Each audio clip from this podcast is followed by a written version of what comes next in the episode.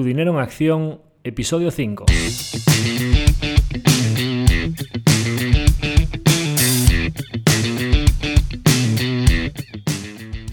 Hola, soy Javier Acción, asesor financiero independiente autorizado y registrado en la Comisión Nacional del Mercado de Valores con el número 149 y asesor del fondo de inversión Acción Global. Te doy la bienvenida a Tu Dinero en Acción, tu podcast de inversión, donde hablaremos de manera sencilla y cercana de conceptos, métodos y alternativas para rentabilizar tus ahorros. Si te planteas sacarle partido a tus ahorros o quieres descubrir qué opciones te interesan más, te invito a quedarte para aprender sobre finanzas con un lenguaje directo y sin tecnicismos. Si tienes alguna pregunta, duda o sugerencia, puedes contactar con nosotros utilizando las distintas vías que encontrarás en nuestra página web www.accioninversiones.com.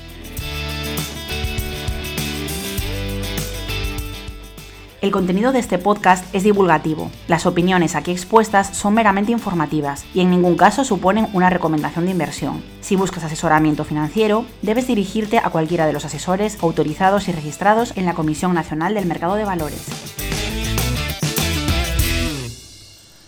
En el episodio de hoy hablaré de las distintas alternativas que tenemos para invertir nuestro dinero. Ya anticipo que no voy a hablar aquí de cuál es la próxima grandísima inversión, la próxima compañía, la próxima acción que va a subir hasta las nubes, para que aquellos que al ver el título de en qué invertir hayan pensado que voy a dar aquí las claves de la próxima grandísima operación en el mercado, cosa que por lo general nunca voy a hacer. Pero bueno, sí que hablaremos en el futuro de, inversiones eh, concretas pero el cometido del episodio de hoy es simplemente intentar enumerar las distintas posibilidades de inversión que tenemos una vez que sabemos que queremos invertir a largo plazo, mm, de las grandes ventajas que tiene de invertir nuestros ahorros con el objetivo de generar interés compuesto a largo plazo. Sabemos de los riesgos que tiene y conocemos los distintos caminos para llevarlo a cabo si queremos hacerlo por nuestra cuenta o queremos ponernos en manos de algún experto independiente pues vamos a intentar hablar de, qué alternativas tenemos para materializar esa inversión. En primer lugar, decir que esto es un capítulo general sobre alternativas de inversión. Probablemente si nos pusiésemos aquí a, hablar en profundidad de cada una de estas alternativas, pues el capítulo duraría muchas horas, ¿no? Y creo que en, en, el futuro será muy interesante hacer capítulos específicos sobre algunas temáticas específicas probablemente renta variable o renta fija o inversión inmobiliaria, por ejemplo, pues sean capítulos que sean de interés general hablar sobre ellos en un capítulo concreto. Pero bueno, hoy simplemente creo que para apuntalar un poco las bases o, mostrar el, camino de los diferentes capítulos de alternativas de inversión que podemos tener en el futuro, me gustaría mencionar las distintas clases de activos en los que podemos invertir para protegernos de la inflación y aumentar nuestro poder adquisitivo a largo plazo. Entonces, bueno, pues eh, vamos con ello. Mm, las grandes categorías, sus principales ventajas e inconvenientes, sus peculiaridades, creo que el punto de partida en el que siempre me gusta comenzar es eh, explicar la gran diferencia que hay entre ser propietario de algo o estar prestándole algo a alguien. Como hablábamos en uno de los capítulos anteriores sobre el balance, el pasivo y los activos de las compañías, al final, eh, pasivo de una compañía hay dinero ajeno y dinero propio. Esta es la grandísima diferencia o la gran división que existe en los dos principales activos que existen en los mercados financieros, ¿no? que es, oye, yo soy propietario de algo o le estoy prestando mi dinero a alguien. Si le estoy prestando mi dinero a alguien, ese alguien básicamente vamos a dividirlo en dos grandes grupos, que es que le esté prestando el dinero a un gobierno o le esté prestando el dinero a una empresa. Podríamos incluir también aquí el préstamo a particulares, pero en general no es un gran grupo o un gran activo en los mercados financieros que se utilice demasiado. Hay algunas plataformas de crowdlending, algunas eh, plataformas de microcréditos, pero en general si invertimos en esta clase de activo que todos la conocéis, que es renta fija, pues por lo general estamos prestando el dinero a un gobierno o a una empresa. Los gobiernos, como bien sabéis, no tienen propietarios, no tienen una parte de su balance en la que haya un, capital social propio de sus accionistas, sino que los contribuyentes, Hacienda somos todos, como bien dice el refrán, ¿no? Entonces solo tiene, por decirlo de alguna manera, recaudación propia de todos los contribuyentes y deuda externa para financiar sus proyectos, sus infraestructuras, sus colegios, sus hospitales, sus pensiones, etcétera, todos sus gastos en deuda externa que le prestan particulares, que le prestan fondos de inversión, que le prestan bueno, pues, eh, diferentes ahorradores o inversores que quieren obtener una rentabilidad a cambio. Y los gobiernos, bueno, pues los hay de todos los tipos y colores. Nosotros en, renta fija gubernamental podemos invertir en el rabioso corto plazo, las letras del tesoro, a tres meses, seis meses o un año, o podemos irnos a bonos, que son trocitos de deuda, papeles, es decir, promesas de pago futuras, como podría ser un pagaré, un bono del tesoro, etcétera, etcétera, todo este tipo de emisiones de renta fija a plazos más largos que pueden ser de un año, cinco años, diez años, treinta años o incluso participaciones eh, de renta fija perpetua en los que no hay una fecha de vencimiento, sino que permanentemente el gobierno de turno pues paga una rentabilidad anual a cambio de que le prestes ese dinero y puedes vender en el mercado secundario ese bono, esa deuda que va cambiando de manos, pero a quien la tenga en cada momento se le paga ese tipo de interés a cambio sin que haya una fecha de vencimiento final en la que el gobierno tenga que cancelar o amortizar o devolver ese principal.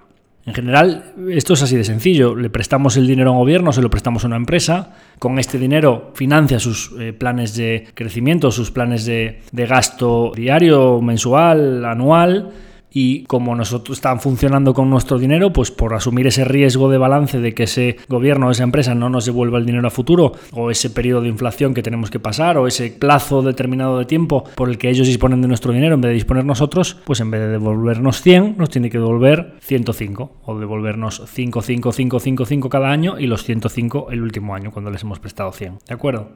Pues hay todo tipo de prelaciones de cobro, podemos emitir bonos junior, eh, acudir a emisiones subordinadas, eh, preferentes, como expliqué en la parte de los riesgos, hay diferentes tipos de riesgos, hay diferentes tipos de gobiernos, hay diferentes tipos de deuda emergente, deuda high yield porque paga un tipo de interés más elevado, porque paga un tipo de interés más elevado, pues porque tiene más riesgo, pues porque el balance está más endeudado, porque la compañía tiene un rating inferior, todo esto de los ratings es un mundo paralelo también, cuando hablemos de la renta fija, pues también podemos hacer hincapié en ello. Pues, oye, pues las Standard Poor's, las Moody's, las Fitch, le ponen una etiquetita a cada paquete de, bonos y dice, oye, pues es que esto es triple A, esto es mejor que el gobierno de Alemania. Pues oye, pues esto te va a pagar fijo. Eh, oye, pues eh, no, pues es que esto es un B o un C. Pues no, es que esto, cuidado porque tiene que pagar un tipo de interés mucho más alto porque la probabilidad de que no te lo devuelva es mucho más elevada. Bueno, pues todo esto es un mundo, ¿no? Que hay, pues si queréis, algún día podemos profundizar en todo esto. Pero al final no deja de ser que le prestas el dinero a un gobierno, se lo prestas a una empresa y te paga un tipo de interés fijo. Por supuesto, hay deuda de tipos de interés variables que en función del tipo de interés de cada momento van fluctuando y también hay tipos de interés ligados a la inflación o bonos tips que se denominan, pues que en entornos inflacionistas pues se benefician. Mientras que, por ejemplo, a una promesa de pago en la que hoy te presto 100 y dentro de 20 años te devuelvo 100, más los intereses por el camino, pues dentro de, 100, de 20 años 100 va a ser mucho menos. Lo mismo que hablamos ¿no? en anteriores capítulos de,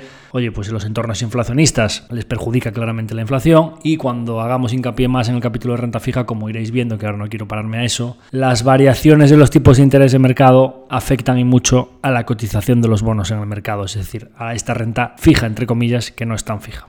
Si en vez de prestarle el dinero a alguien somos propietarios de algo, aquí se abre un mundo de posibilidades. Un mundo de posibilidades en cuanto que, por ejemplo, pues oye, propietario de algo, pues un inmueble, ladrillo, la inversión en inmobiliaria, la inversión en viviendas, locales comerciales, naves industriales, pues quien tenga más posibilidades o los fondos de inversión grandes, centros logísticos, centros comerciales, todo este tipo de inversión que al final no es otra cosa que tener la propiedad de un activo real o de un bien raíz por el cual tenemos dos vías para obtener rentabilidad. La primera de ellas es que quien quiere disfrutar del uso de ese local o de esa vivienda o de ese centro comercial nos tiene que pagar una renta mensual por ella que esto sería como el cupón de la renta fija, es decir, o el dividendo de una acción, lo que es el, el rendimiento del capital, no la ganancia patrimonial, el rendimiento mes a mes de esa inversión.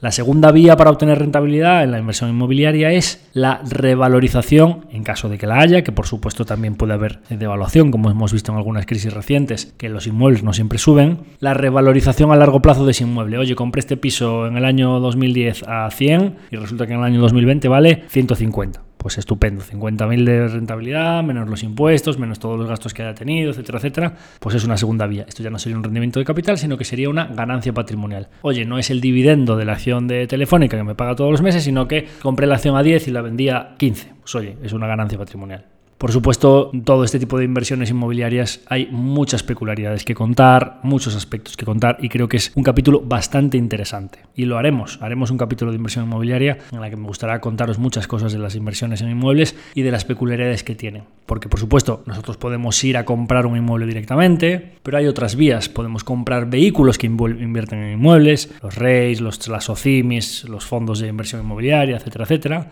Podemos acudir a un crowdfunding inmobiliario, que somos propietarios de un trocito de un edificio en el que hay muchos otros inversores y cada uno tiene su cuota de participación, etcétera, etcétera, etcétera. Por dar un par de líneas generales sobre la inversión en inmuebles, contando un poquito los highlights del capítulo ese que haremos de, inversión inmobiliaria, decir que me parece muy interesante la inversión inmobiliaria a nivel particular cuando la vamos a destinar a nuestra propia vivienda y no tan interesante para destinar nuestros ahorros como, pues oye, me voy a hacer una cartera de inmuebles, de compro un piso, lo alquilo, ahora compro otro, lo alquilo, etcétera, etcétera. Principalmente por un factor crucial en este tipo de activos que es el tiempo que hay que dedicarles.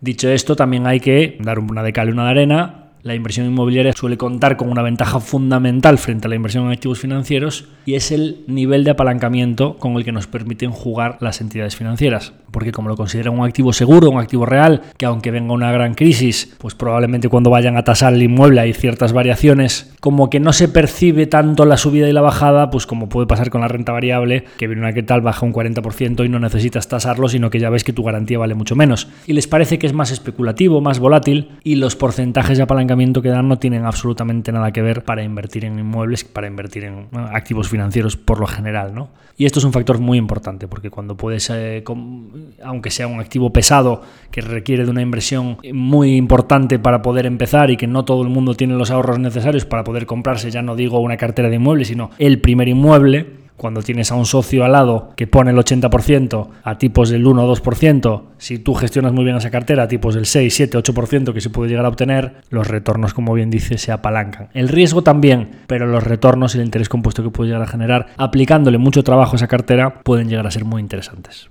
Por no seguir avanzando en el tema de inmuebles, porque al final voy a contar el capítulo entero y creo que es muy interesante todo este tema para ciertas personas que siempre están interesadas en la inversión en inmuebles, porque aparte es algo como tradicional, cultural, etcétera, que el ladrillo en España nos encanta y me parece que es un tema sobre el que debo hablar específicamente, paso al siguiente punto de ser propietario de algo.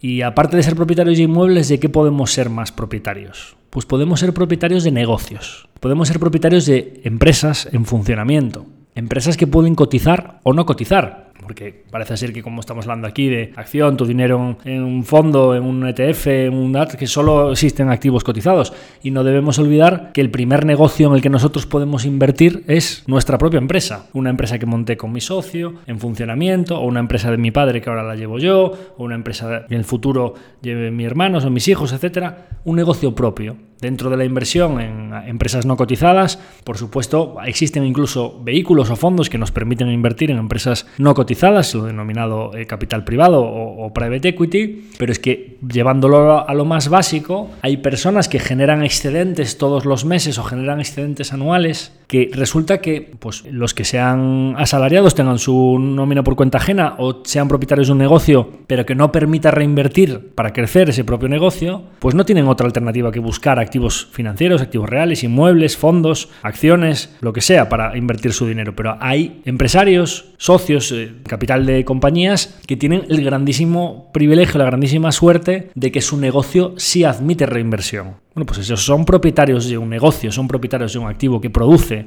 ¿Y esta inversión es interesante o no es interesante? Pues eh, depende. Hay negocios privados que son muy interesantes. Una de las grandísimas eh, fuentes de generación de interés compuesto es el empresario que reinvierte internamente dentro de su negocio y tenemos ejemplos, o sea, las máximas fortunas, Warren Buffett, Amancio Ortega, disculpad me pongo de pie al nombrar a esta persona, como es debido. Pues oye, la gente dice, oye, ¿cómo es posible que, que don Amancio haya hecho 60.000, 70.000 millones de euros a lo largo de su trayectoria en su empresa? Bueno, para empezar, con muchísimo trabajo, muchísimo trabajo. Cualquier persona que conozca un poco su historia sabe que no hay fines de semana, no hay días eh, festivos, tu empresa es tu pasión y tu dedicación absoluta. Y después una variable que es a lo mejor pues un poco de perogrullo, ¿no? Volviendo al capítulo aquel del interés compuesto y el tablero de ajedrez y los granitos de arroz los 60.000, 70.000 millones de euros eh, de la fortuna de la familia Ortega, ya no solo a través de su participación en el capital de Inditex, sino a través de su división de inmuebles, Pontegadea, etcétera, donde han ido reinvirtiendo todos esos flujos, es algo tan sencillo como el interés compuesto a largo plazo. Es decir, tú coges un Excel, os recomiendo que hagáis el ejercicio, Don Amancio, pues cuando tenía su, la tienda con, con su mujer, su primera mujer, cuando vendían textiles, batas, pijamas, etcétera, cosidos eh, por ellos mismos en su tienda, recuerdo que creo que, se llama Goa Confecciones, ¿no? Goa son las siglas de Gaona Ortega Amancio, o sea, las propias siglas de él, pero al revés, que ahora, ahora se llama así la, la empresa de construcción o de reformas de, locales que, que, tienen para hacer las tiendas. Pues Goa Confecciones era una tienda, pues vamos a pensar, un local, el estocaje en circuntal de una dos tiendas, etcétera, ¿cuánto puede valer un negocio en funcionamiento en los años 70, 80? Pues no lo sé, vamos a poner a lo mejor pues 20, 30 millones de las antiguas pesetas. ¿Podían tener invertidos en su propio negocio? Probablemente, ¿no? Era lo que costaba más o menos en aquel entonces dos o tres pisos en, el centro de, de, una ciudad como Coruña, que es donde empezaron ellos. Bueno, pues eso podía ser el negocio que ellos tuviesen invertido. O sea, vamos a ver, 30 millones, vamos a ver, 200.000 euros. Poned en el Excel 200.000 euros en el año 1 y tirad el interés compuesto a la derecha a una tasa de reinversión muy alta que tuvo durante toda su trayectoria, porque la reinversión en tu propio negocio te permite componer el capital a tasas mucho más elevadas que la de los negocios eh, cotizados. Es decir, desde que él tenía a lo mejor pues 25 o 30 años, pues lógicamente cuando pones el interés compuesto a funcionar a largo plazo, resulta que llegas y resulta que con la calidad de vida que hay hoy, los sistemas sanitarios que hay hoy, pues resulta que la gente, con suerte, está llegando a los 80, 85 años. Y desde los 25, desde los 30, resulta que has tenido más de 50 años para componer tu capital. Por eso es tan importante empezar pronto. Haced el ejercicio de 200.000 euros en el Excel al 30% del compuesto durante 50 años. Os digo la cifra si queréis, porque cuando estuve pensando en todo esto, me dio por hacer ese ejercicio. 200.000 euros al 30% compuestos durante 50 años son 76.600 millones de euros. 76 billion, como dicen los americanos, ¿no? Bueno, pues el 50-60% de las acciones Inditex valen ahora mismo 60.000 millones, más lo que tengan en inmuebles, más el cash, más los fondos, la, la, patrimonial. Es que salen las cifras. Lo que pasa es que, claro, nosotros invirtiendo en negocios no privados o no en nuestra propia empresa, no podemos invertir al 30%, pero es que hay empresarios que sí que lo pueden hacer, invertir orgánicamente en crecer su propio negocio, en expandirse a otros países, en crecer su empresa a nivel global, expandirse en nuevas líneas de negocio, crecer, crecer, crecer, y resulta que están invirtiendo durante 50 años al 30%. Pues ahí están las grandes fortunas, no hace falta pues, mencionar a Warren Buffett, Amazon, etcétera, etcétera. Eso es lo que es invertir en un negocio no cotizado con la concentración más elevada que existe, que es no es que tenga 10 empresas, 2 empresas, 3 empresas. No, no, tengo una sola compañía y lo reinvierto todo internamente. Pues eso es una maravillosa alternativa de inversión y hay personas, empresarios que la tienen y que pueden reinvertir sus excedentes dentro de su propio negocio. Pues esa debe ser la primera alternativa para, para invertir nuestros ahorros o nuestro, el patrimonio, los excedentes que tengamos todos aquellos, eh, aquellas personas o empresas que no tengan esa grandísima suerte, que no puedan reinvertir orgánicamente, o que no pueden reinvertir internamente, o esas personas que tengan su nómina y tengan que plantearse invertir externamente, pues pueden invertir en negocios que no son los suyos propios con la grandísima facilidad de que coticen en el mercado y darle un botón y incorporarse al accionariado de Don Amancio, de Jeff Bezos, de todo este tipo de empresarios, simplemente con la grandísima suerte de, darle un botón y sin tener que ir a, a firmar ni una escritura notario. Eso es lo que es ser propietario de un negocio. Aparte de inmuebles y de negocios, pues también podemos ser propietarios de algo como una materia prima, ¿no? Pues podemos ser propietarios de oro, de un trozo de metal, de un diamante, de carbón. Pues eso es también ser propietario de algo. Probablemente no va a producir mucha renta, pero existe la posibilidad de que tenga una variación en su precio a largo plazo y que podamos beneficiarnos o perjudicarnos en función de lo que hablamos de aquel del riesgo de mercado, ¿no? Cuando hablamos del algodón, pues las variaciones de su precio en el mercado, si compramos una materia prima que estimamos que a futuro va a valer más, pues probablemente pueda ser una inversión, ¿no? Otros activos productivos, pues oye, a lo mejor resulta que siempre se dice, oye, un coche es un pasivo o un gasto, Oye, un coche, si lo vendes y te da un dinero a cambio, pues es, claramente es un activo, ¿no? En los balances de las compañías, las furgonetas, los elementos de transporte, en contabilidad, y el primero de contabilidad no se llaman elementos de transporte, en el activo, no en el pasivo, ¿no? Pero es verdad que es un activo que se va deteriorando a largo plazo y que no produce mucha renta, más bien hay que darle de comer. Pero ¿y si alguien tiene una red de vehículos y los alquila y le generan una renta? Oye, pues una empresa de alquiler de coches pues a lo mejor eso puede ser un activo productivo. Pues es un activo real, que no es ni un inmueble, ni un negocio, ni una materia prima, y que puede ser una inversión. Oye, otros activos no productivos, pero que se revaloricen con el tiempo. Pues em, se me ocurre ahora mismo arte. Oye, pues es que yo sé de esto, pues resulta que invierto en obras de arte, o compro cuadros, o compro esculturas, Claro, todo este tipo de inversiones requieren de un conocimiento muy profundo, saber lo que estás haciendo, ¿no? Porque probablemente hay un elemento subjetivo muy importante detrás que sea el factor clave que va a hacer, como el scarcity, ¿no? O un poco la, poca abundancia o la, exclusividad de una obra concreta va a ser crucial en, en, la valoración a futuro que se haga de ese cuadro, de esa escultura, de esa moneda, de ese sello de coleccionista, de esa carta de béisbol, de ese cromo de futbolista activos no productivos, pero que puede ser que se revaloricen con el tiempo. Lo mismo que hablábamos de los coches antes, ¿no? Oye, resulta que, este, que tengo un coche que solo es un gasto, no, pero es que es un Porsche 911 de 1969. Bueno, invento, no sé de coches, no sé si en 1969 ya había un Porsche 911. Quiero decir, hay vehículos que con el paso del tiempo no reducen su valor, sino que aumentan su valor. Hay bolsos también que aumentan su valor con el paso del tiempo. Entonces, bueno, pues este tipo de activos no productivos yo creo que requieren un conocimiento importante, ¿no? Em, todo este tipo de activos que acabamos de hablar, pues renta fija, renta variable, negocios cotizados, acciones, inmuebles, materias primas, al final esos son los activos finales en los que nosotros podemos invertir. Todo esto que parece pues, que en los mercados financieros, fondos de inversión, productos indexados, ETFs, ETPs, un producto derivado relacionado a una acción, a una opción put, una opción call, un CFD, un futuro, todo esto es realmente diferentes cestas de activos que a su vez invierten en activos finales o derivados, contratos financieros que tienen una serie de cláusulas vinculadas a un subyacente, que al final son evoluciones o grupos en conjunto de inversión en estos activos que acabo de nominar. O sea, o eres propietario de algo o le prestas algo a alguien. Es así de sencilla la inversión y luego pues hago cestas, meto un bono de Telefónica porque le presté el dinero a Telefónica y un bono del gobierno de Alemania y lo junto con un trozo de oro y, con una propietario de un negocio de, de Jeff Bezos y de Inditex y lo, un inmueble, fondo de inversión. ¿No? Pues un ETF mm, de renta fija le presta el gobierno al Estado alemán y a Brasil, y pues un ETP de renta fija mundial de plazos cortos a un año, ¿no? Pues un monetario, ¿no? Pues cojo cash en dólares, en divisas, pues al final es que todo este tipo de activos son los que al final configuran todos los mercados financieros, los fondos, los planes de pensiones. Es así, sencillo. O sea, acciones, renta fija, materias primas, activos no productivos, inmuebles, poco más. No hay muchas más mm, formas de, buscar rentabilidad, de obtener renta a largo plazo y todo lo demás son o derivados o, derivadas o, o cestas de todo este tipo de activos, ¿no?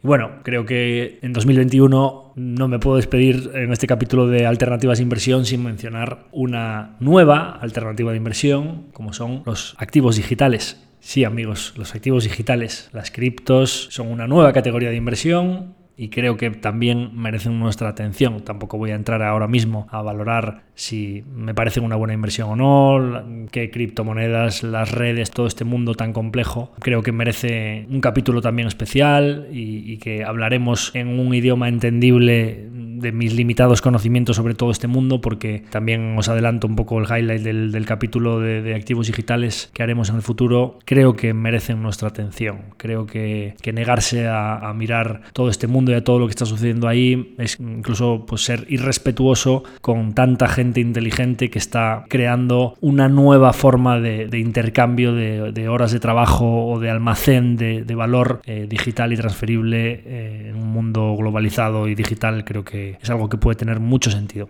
Intentaré explicar un capítulo relativamente breve y sencillo, en un lenguaje entendible para mi sobrino de, de 10 años, qué es este las criptomonedas y por qué creo que tienen sentido en los próximos años eh, y hay que mirar hacia ahí. Y también, por supuesto, de los riesgos que los hay y muchos, y un porcentaje muy elevado de todas las iniciativas que hay, de todas las redes de intercambio, de todas las eh, eh, ofertas de, criptos que salen al mercado, del farming, el stacking, el por qué pagan porcentajes tan altos, el apalancamiento, etcétera van pasar cosas, los reguladores se van a poner en su contra, eh, va a haber esquemas Ponzi, es muy, muy, muy complejo y tiene riesgos eh, elevados, lo cual no quiere decir que no vaya a haber ganadores. Creo que va a haber ganadores y creo que es un mundo al que hay que atender.